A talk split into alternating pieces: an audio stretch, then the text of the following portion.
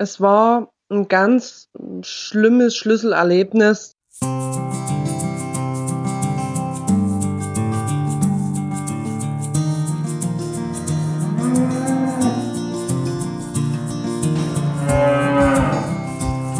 Kuhverstand Podcast.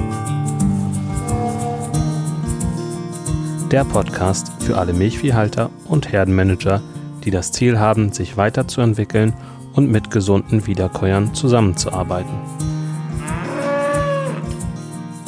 Heute am Mikro ist wieder Christian Völkner.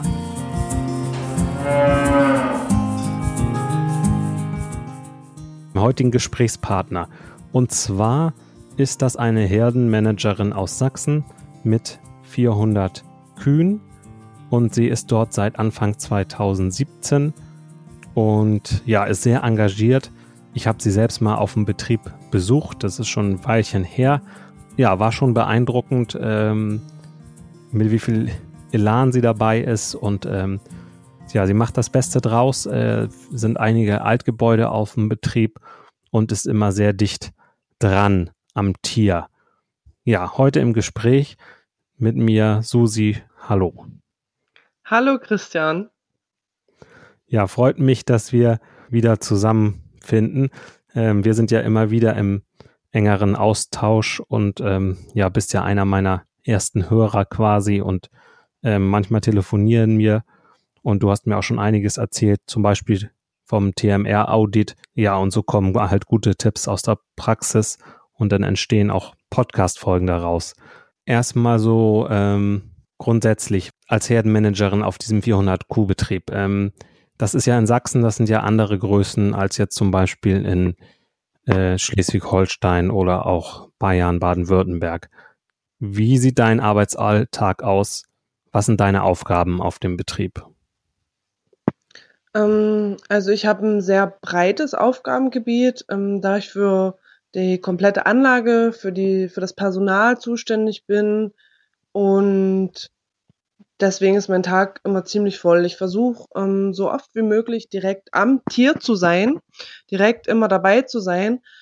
Ähm, und das natürlich hat man da seine, seine technischen Helfer, aber ich habe eine alte Anlage und muss dort viel am Tier sein, was auch gut ist, damit man auch einfach nicht den Faden verliert.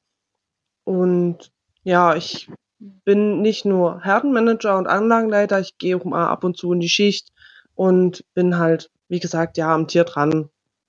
Wie ist das mit der Ketose? Ja, welche Bedeutung hat die für dich? Hast du irgendwelche Vorgehensweisen, die du abspulst, um ähm, die Ketose im Blick zu behalten?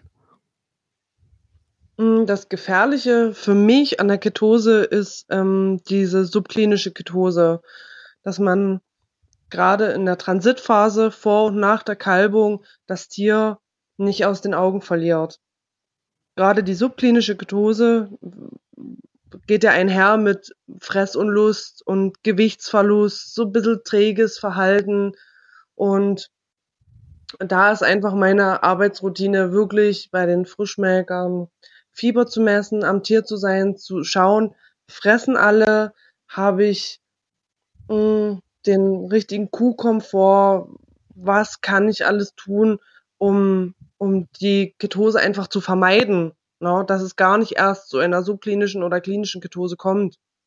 Du ähm, bist ja auch reingewachsen in das Thema mit der Ketose. Genau.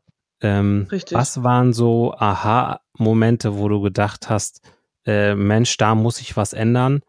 Und ähm, was hast du unternommen oder welche, welche Hebel hast du oder welche Dinge hast du auch in Gang gesetzt, die den Erfolg hatten und welche waren, hatten vielleicht nicht so viel Erfolg? Es war ein ganz schlimmes Schlüsselerlebnis, so ziemlich an, in meiner Anfangszeit. Dort ähm, haben mir die Tiere relativ schnell, fünf Tage nach dem Kalben, in große Gruppen verteilt. Also es waren zwei große Gruppen, dort haben 40 Tiere reingepasst und dort wurden die einfach verteilt und die Gruppen waren einfach mitten im Stall und man hat automatisch die Tiere aus den Augen verloren. Also mir ging's so. Ich war auch relativ neu, ich kannte die Anlage nicht, ich kannte die Tiere nicht und bin zwar jeden Tag durchgegangen, habe auch Gesundheitskontrolle gemacht, habe Brunstkontrolle gemacht und habe mir schon die Tiere angeguckt und auch Fieber gemessen. Und dann fiel mir ein Tier besonders auf, das war sehr struppig, ähm, dürr und sah einfach nicht gut aus. Und äh, meine Melker hat mir gesagt, Mensch, die Milch ist runter und Susi hier, was ist denn mit der? Tierarzt angerufen, geguckt, Ketose gemessen und linker Labmagen noch dazu und für das Tier war es einfach zu spät. Es war sozusagen aus den Augen verloren und ja, der, das Ende vom Lied war, ich musste sie schlachten. Dann habe ich meine komplette Arbeitsroutine geändert, habe andere kleinere Gruppen geschaffen. Ähm, jetzt zum Beispiel so eine Transitgruppe, wo ich die Tiere in einer kleinen Gruppe sozusagen halte, habe die dort so ungefähr drei Wochen immer so 20, 25 Tage, bevor ich die in, in andere Gruppen, in die Junku-Gruppe, die ich ja habe, äh, wer die ältere Folge kennt, ähm, oder halt in die Hochleistungsgruppe verteile. Und so habe ich sie im Blick, kann dort Fieber messen und sehe sehe sie einfach, die Tiere, und da, dass sowas gar nicht passieren kann. Genau. Das war so der schlimmste Moment für mich, wo ich dachte, nee, jetzt musst du aufpassen. Hast du Probleme mit Ketosen anscheinend? Und das, da fing es dann halt an, sich so nach und nach mit dem Thema zu beschäftigen. Intensiv zu beschäftigen. Ja, das ähm, Krasse ist ja bei so einem klinischen Fall, den du da hattest, dass es ja nur die Spitze des Eisberges ist. Ne? Also wenn man einen klinischen Fall hat, dann kann man ja davon ausgehen, dass dann noch äh, drei oder fünf oder noch mehr ähm, subklinische auch noch da sind, von denen man gar nichts mitkriegt. So, ne? Genau. Und dieser Schaden ist ja einfach irreparabel an der Leber. Du kriegst das, kriegst ja halt einfach nicht mit, du siehst es ja nicht. Ich selber habe auf meinem Betrieb ja auch Schwierigkeiten gehabt mit Ketose und ähm, habe dann erfahren von diesen BHB-Messgeräten. Und ähm, ich glaube, du kennst das von deinem Tierarzt, wenn ich das richtig mitbekommen habe. Genau, richtig. Magst du mal etwas dazu berichten? Also wenn ich, ähm, wenn ich denke, das Tier könnte eine Ketose haben, gerade jetzt, wenn ich hatte zum Beispiel viele ähm, lahme Tiere in der Vorbereitergruppe oder gucke nach stark fetten Tieren, obwohl ich nach BCS umstelle und dort auch versuche, Verfettungen zu vermeiden oder stark schlanke Tiere, da gucke ich mir die an nach dem Kalben ganz besonders und denke mir, okay, verändert sich das Tier, verändert sich das nicht oder denke einfach, okay, komm, hier gehst du mal mit dem Gerät und misst die Ketose, also misst ähm, den BHB-Wert. Gibt so ein nettes Gerät mit Teststreifen und das ist super, super einfach. Man nimmt, am besten ist, wenn das Tier im Fanggitter steht, aus der Schwanzwurzel oben Blut, entnimmt das Blut, steckt den Teststreifen in das Testgerät. Es gibt verschiedene Testgeräte und dort hat man einen Wert. Und ja, je nachdem, wie hoch der Wert ist, der dort angezeigt wird, kann man dort reagieren. Also ich habe da zum Beispiel meine komplett eigene Routine. Je nachdem, wie der Wert ausfällt, reagiere ich, ähm, tue ich was mehr oder weniger. Das kann eine Katosalspritze sein, das kann am besten Glukoseinfusion sein, ich habe auch solche Energan-Tuben mit Propylenglykol. Einfach, ähm, ja, du musst was tun. Siehst du, du siehst, ist es vielleicht subklinisch, ist es klinisch und kannst direkt handeln. Oder ziehst halt im besten Fall den Tierarzt hinzu und sagst, komm hier, wir ja. müssen was tun. Und man sieht sofort, weil meine, eine gute Hilfe ist natürlich auch die Milchkontrolle, wenn man den Fett-Eiweiß-Quotient sieht, okay, ist der über 1,5, hat sie vielleicht eine Ketose, hast du subklinische Ketosen in der Herde. Aber ich sag immer, es ist eine Momentaufnahme. Ja, eine Milchkontrolle ist eine Momentaufnahme. Und so kannst du mit dem Gerät direkt zu dem Tier hin und weißt sofort Bescheid, was los ist. Ja. Und kannst Schlimmeres verhindern. Genau, eine Momentaufnahme, gerade beim Fetteiweiß-Quotienten ist halt auch noch die Problematik, wenn eine Azidose da ist, dann äh, sinkt der Fetteiweißquotient nämlich wieder. Und dann kann sie halt mhm. auch diese mhm. Ketoazidose haben. Und dann ähm, ist der Fetteiweißquotient okay, aber sie hat trotzdem eine Ketose, ne?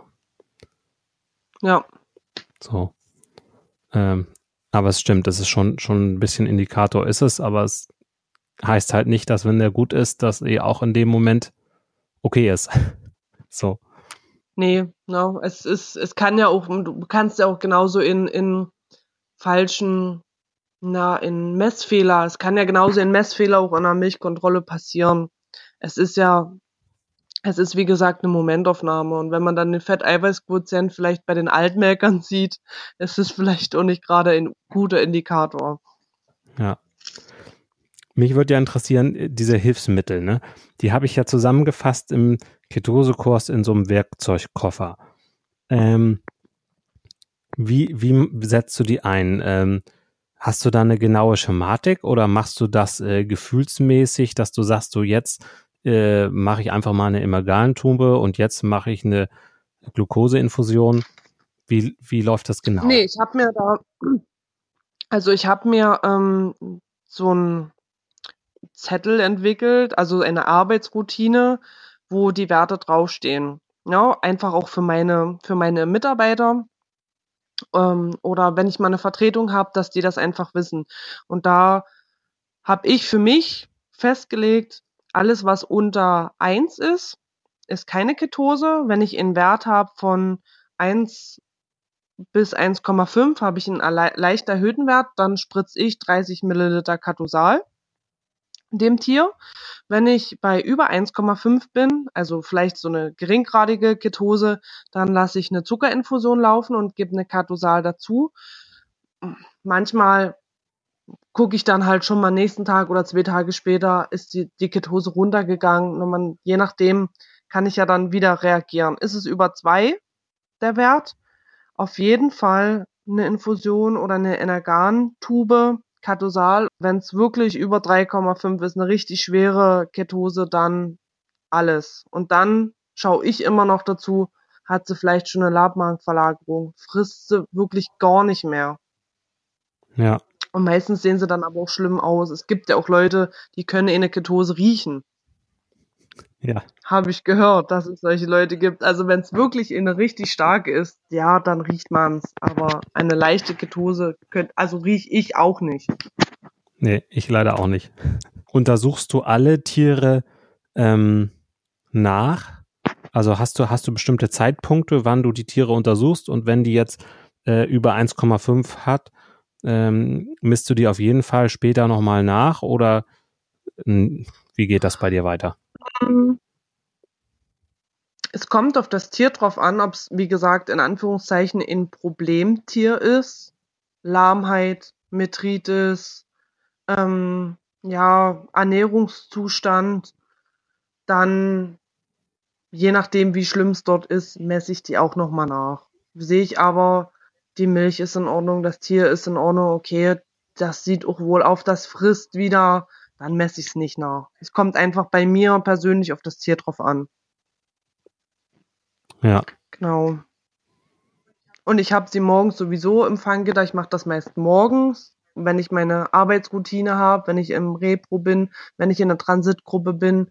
Und dort ist schnell mal eine Energantube gegeben, dort ist schnell mal Ketose gemessen und kann den Pansenscore beurteilen. Es ist alles, ich bin direkt am Tier, du hast sie alle und siehst auch, weil wenn sie im Fanggitter stehen, haben sie jetzt gefressen oder nicht. Weil wir frisch gleich füttern, ich sperre die ein und dann geht's an die Gesundheitskontrolle. Ja, da könnte ich jetzt auch noch ein Praxisbeispiel vom Wochenende erzählen. Ja, gerne. Weil ähm, dort hatte ich nämlich eine wirklich schwere Ketose. Ich glaube, die höchste, seitdem ich mich jetzt erinnern kann. Das war wirklich schlimm. Ähm, und zwar hatte ich ein nettes Tierchen, die ist jetzt in die sechste Laktation gekommen. Heute ist sie neun Tage in Milch. War auch in der Vorbereitergruppe leider lahm, hatte eine Wandläsion, ist auch, wie gesagt, sechste Laktation. Hatte so ein bisschen Probleme. Die Frischmelkergruppe war auch sehr voll. Sie ist nicht zum Fressen gegangen, hat eine Metritis dazu bekommen. die wir auch behandelt haben, weil sie auch Fieber hatte und wie gesagt, Stäbe eingelegt, dass die Gebärmutter wieder in Ordnung wird. Hatte auch Probleme ein bisschen mit der Nachgeburt. Naja, klar, bewegt sich kaum, kann sich nicht reinigen, die Gebärmutter kann sich nicht zurückziehen.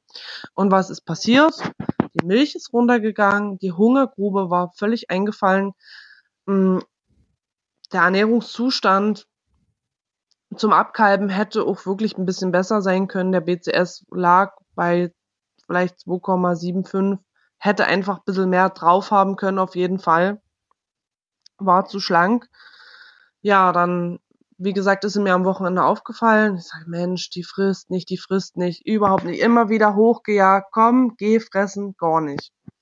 Naja, ich mein Ketosemessgerät genommen, gucke drauf, 3,5.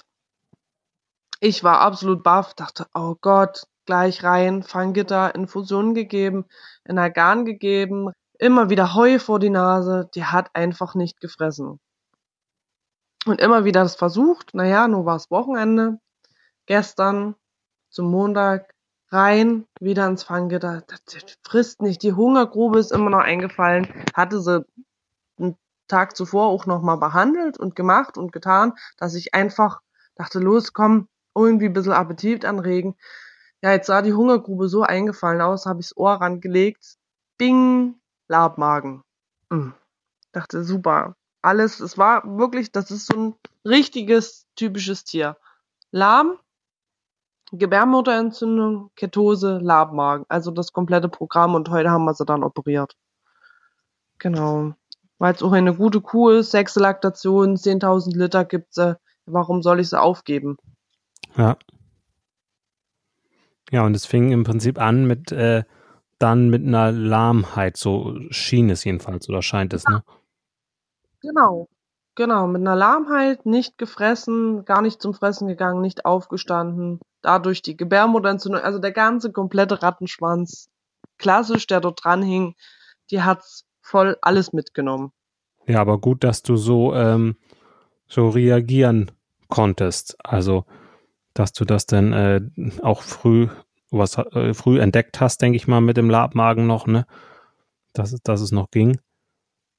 Und äh, dass du sie auch mhm. dann erstmal so versorgt hast ähm, mit, mit der Glucose und so, ne? Genau. Aber das ist, sind halt solche Sachen. Gerade bei, bei, weil es fängt ja mit der subklinischen Ketose an. Das sind genau solche Sachen. Das Immunsystem ist, ist geschwächt. Es kommt zu einer Gebärmutterentzündung oder es kommt zu einer Euterentzündung. Und das sind alles, das sind ja alles Sachen, die Kosten verursachen. No? Ja. Und da wollen wir doch immer alle sparen, wir Praktiker. An den Kosten. Zumindest kriegen wir es immer so gesagt, wir sollen an den Kosten sparen. Ja, und da ähm, bin ich ja der Meinung, mit diesen Ketosemessgeräten, ähm, klar, da kostet irgendwie ein Teststreifen, äh, kostet meinetwegen die zwei Euro oder so. Nur wenn wir da rechtzeitig äh, mal testen und die Tiere mehr im Blick nehmen und meinetwegen auch ein bisschen verschwenderisch daran gehen, dann werden wir die Tiere früher entdecken, die ja erst noch äh, auf dem Weg hin sind zu einer klinischen Ketose, die dann so eine subklinische haben und genau. dieses frühe Eingreifen. Ich glaube, dass äh, das kann so wahrscheinlich viel, unwahrscheinlich viel Kosten sparen und sich positiv auf die Gesundheit der Herde auswirken. Und da so ein System reinkriegen, das ist ja so ein bisschen das Ziel, was ich habe mit dem Ketose-Kurs, dass dass die Teilnehmer für sich ein System entwickeln, mit dem sie dranbleiben an der Ketose, ähm, dass sie auch so ein bisschen anpassen können, wenn es mal besser läuft, wenn es mal schlechter läuft und dass sie das dann wirklich äh, im Griff haben mit der Ketose und die Kühe auch älter werden, ähm, weil es einfach so, es ist im Prinzip relativ einfach. Man muss nur wissen, wie man daran gehen soll. Finde ich so. Genau. Genau, es ist, eigentlich ist es nicht schwer. Und gerade wenn du denkst, diese in Anführungszeichen Problemtiere, die wirklich lahm waren oder die eine Schwergeburt hatten, einfach, dass man sagt, hey komm, ich geh jetzt mal hin und, und mess die. Man braucht da auch keine Scheu haben. Und man, man entwickelt so leicht in der Routine, zack, zack, zack, du hast es in den Hosentaschen oder in dem Koffer, zack, ran ans Tier geguckt. Lieber einmal mehr, weil es dir dann wirklich im Nachhinein Kosten erspart. Gerade bei dem Tier jetzt vom Wochenende hat's mich auch geärgert. Mensch, warum hast du dort nicht vielleicht doch eher hingeguckt? Du hättest den Labmagen ja oder die schwere Ketose ja einfach verhindern können. Und dann bin ich nochmal durch, sage, Mensch, die war auch lahm, guckst du, hm, okay, 0,6. Ja, gut, dann hat sie keine, okay, gut, aber du hast geguckt, du bist dann für dich beruhigt, hast ein gutes Gewissen, hey, hat funktioniert, okay, die hat keine, und da hast du einfach einen Blick, so wie du sagst. Wirklich dort schauen, in eine Routine entwickeln und irgendwann, ja, hat man auch ein Auge dafür, für die Tiere, die vielleicht eine Ketose kriegen könnten oder haben, Ne? Wenn man seine Herde kennt oder weiß, okay, letztes Jahr hatte ich schon vielleicht Probleme mit der, weil dieser Leberschaden, den die davontragen können, den siehst du nicht. Und den nehmen die ja mit in die Folgelaktation und du kannst keine alten Kühe dann im Stall haben. Und eigentlich wollen wir das ja alle. Wie war das eigentlich für dich äh, in dem Ketose-Kurs? Also du bist ja Experte, deswegen ähm, war das ja könnte ich mir vorstellen, für dich auch im Prinzip so ein bisschen alter Hut, was da im Ketose-Kurs war, weil du dir das schon viel selber angeeignet hast. Ähm, dennoch habe ich dich ja mit reingenommen, ähm, einfach weil ich wissen wollte, wie du das findest und auch, ähm, ja, dass du auch mit unterstützen kannst in der Facebook-Gruppe zum Beispiel und den Teilnehmern berichten kannst von deinen Erfahrungen. Ähm, wie hast du den Kurs erlebt? Das würde mich mal interessieren. Also ich fand den Kurs wirklich super, dadurch, dass ja auch Neulinge drinne waren, man kommt ins Gespräch oder man kann Tipps geben und kann vielleicht auch die Angst oder die Scheu nehmen, einfach das zu lernen oder hinzugehen und zu sagen, ja, ich, ich probiere das jetzt, ich kann das, ich schaffe das. Oder mal, ich habe auch in der Facebook-Gruppe mal Bilder von meinen Tieren gemacht, ähm, wo ich Ketose gemessen habe, Fotos gemacht, gezeigt, hier, bei der habe ich jetzt aus dem und dem Grund ähm, das Gerät ran und, und Blut entnommen, um ja, um das einfach zu zeigen und man gibt halt Tipps, aber die müssen es halt, müssen den Weg dann alleine gehen, aber ich denke, das nimmt viel, viel Scheu.